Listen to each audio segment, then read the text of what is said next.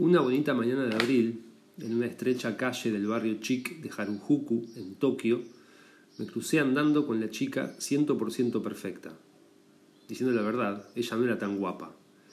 No se destaca de una manera concreta. Sus ropas no tienen nada especial. La parte de atrás de su pelo todavía está aplastada por haber dormido. No es joven tampoco, debe estar cerca de los 30. Nada cercano a una chica, hablando con propiedad. Pero aún así, lo sé desde 50 metros a la distancia. Ella es la mujer 100% perfecta para mí. En el momento en que la veo, siento un retumbar en mi pecho y mi boca está tan seca como un desierto. Quizás ustedes tengan su particular tipo favorito de chica, perfecta con tobillos delgados, digamos, o grandes ojos, o dedos graciosos, o se vean atraídos sin ninguna razón por aquellas que se toman su tiempo con cada comida. Yo tengo mis propias preferencias, por supuesto. Algunas veces en un restaurante, cuando me doy cuenta, estoy mirando a una chica de la mesa de al lado a la mía porque me gusta la forma de su nariz. Pero nadie puede insistir en que la chica perfecta se corresponde con algún modelo preconcebido. Aunque me gustan mucho las narices, no puedo recordar la forma de la nariz de ella, o incluso si ella tenía una. Todo lo que puedo recordar con certeza es que ella no era una gran belleza. Es extraño. Ayer en la calle me crucé con una chica perfecta, le digo a alguien. ¿Sí? Él dice. Guapa. No realmente. ¿Tu tipo favorito entonces? No lo sé. No parece que recuerde algo de ella. La forma de sus ojos o el tamaño de su pecho. Extraño. Sí, extraño. De cualquier manera, él dice ya aburrido, ¿qué hiciste? ¿Hablaste con ella? ¿La seguiste? No, solo me crucé con ella en la calle. Ella iba hacia el oeste y yo hacia el este. Era una bonita mañana de abril. Hubiera deseado hablar con ella. Media hora hubiese sido todo. Solo preguntarle por ella, hablarle de mí y, lo que más me hubiera gustado hacer, explicarle las complejidades del destino que condujo nuestro encuentro en una estrella calle de Harajuku una bonita mañana de abril de 1981. Después de hablar hubiésemos comido en cualquier sitio, quizás visto una película de Woody Allen, o parado en un bar del hotel para tomarnos cócteles. Con algo de suerte podríamos haber acabado en la cama. La potencialidad llama a la puerta de mi corazón. ¿Cómo me puedo aproximar a ella? ¿Qué le debería decir? Buenos días, señora. ¿Piensa que podría compartir media hora de conversación conmigo? Ridículo. Hubiese sonado como un vendedor de seguros. Perdóneme, ¿sabría por casualidad si hay una tintorería abierta las 24 horas en el barrio? No, igual de ridículo. No llevo ni ropa sucia. ¿Quién va a creerse una cosa así? Quizá la simple verdad lo haría. Buenos días, usted es la chica perfecta para mí. No, ella no lo creería. Incluso si lo creyese, ella no querría hablar conmigo.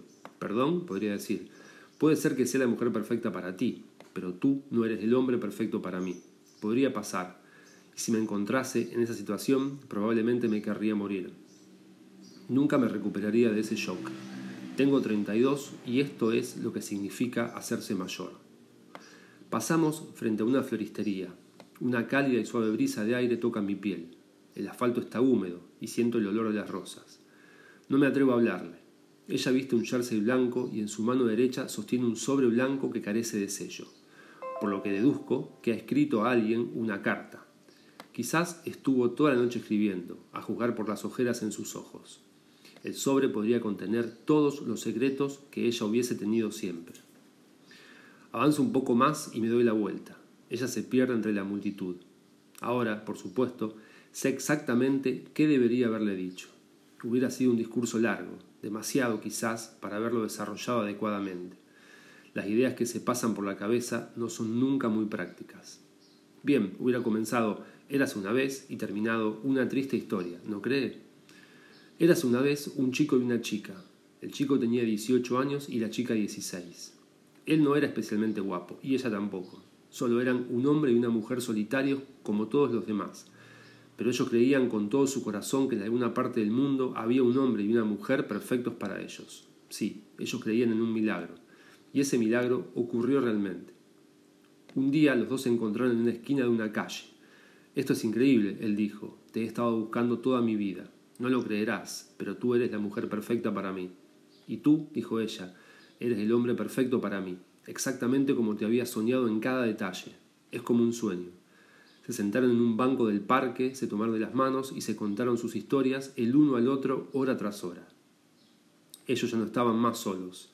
Habían encontrado y sido encontrados por su pareja perfecta. Qué cosa maravillosa es encontrar y ser encontrado por tu pareja perfecta. Es un milagro, un milagro cósmico. Mientras conversaban sentados, sin embargo, una pequeña, pequeña sombra de duda enraizó en sus corazones. ¿Estaba bien que los sueños de alguien se hicieran realidad tan fácilmente? Y así, cuando se produjo una pausa momentánea en su conversación, el chico le dijo a la chica, vamos a probarlo para nosotros una vez. Si realmente somos el amor perfecto del otro, entonces, alguna vez, en algún lugar, nos encontraremos otra vez, sin duda. Y cuando pase, sabremos que somos la pareja perfecta y nos casaremos. ¿Qué piensas? Sí, dijo ella. Eso es exactamente lo que deberíamos hacer. Y entonces se separaron. Ella fue al este y él al oeste. La prueba que habían acordado, sin embargo, era innecesaria. No la deberían haber realizado porque era real y verdaderamente la pareja perfecta. Y era un milagro que se hubiesen encontrado. Pero era imposible para ellos saberlo, jóvenes como eran. Las frías, indiferentes olas del destino continuaron sacudiéndolos despiadadamente. Un invierno, el chico y la chica cayeron enfermos de una terrible gripe, y después de luchar entre la vida y la muerte, perdieron las memorias de sus años más tempranos. Cuando se dieron cuenta, sus cabezas estaban vacías.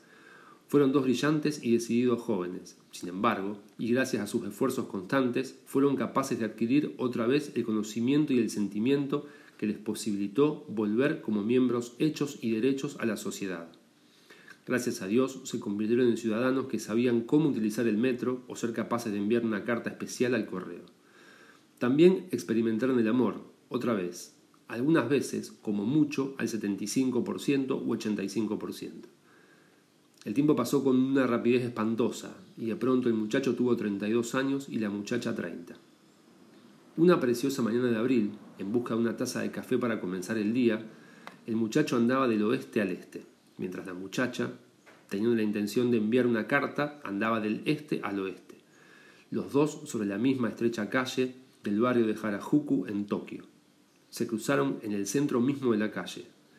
El destello más débil de sus memorias perdidas brilló tenuemente por un breve momento en sus corazones. Cada uno sintió un retumbar en su pecho, y ellos supieron. Ella es la mujer perfecta para mí. Él es el hombre perfecto para mí pero el brillo de sus memorias era demasiado débil, y sus pensamientos ya no tenían la claridad de catorce años antes. Sin una palabra, se cruzaron, desapareciendo entre la multitud, para siempre. Una triste historia, ¿no cree? Sí, eso es. Eso es lo que debiera haberle dicho.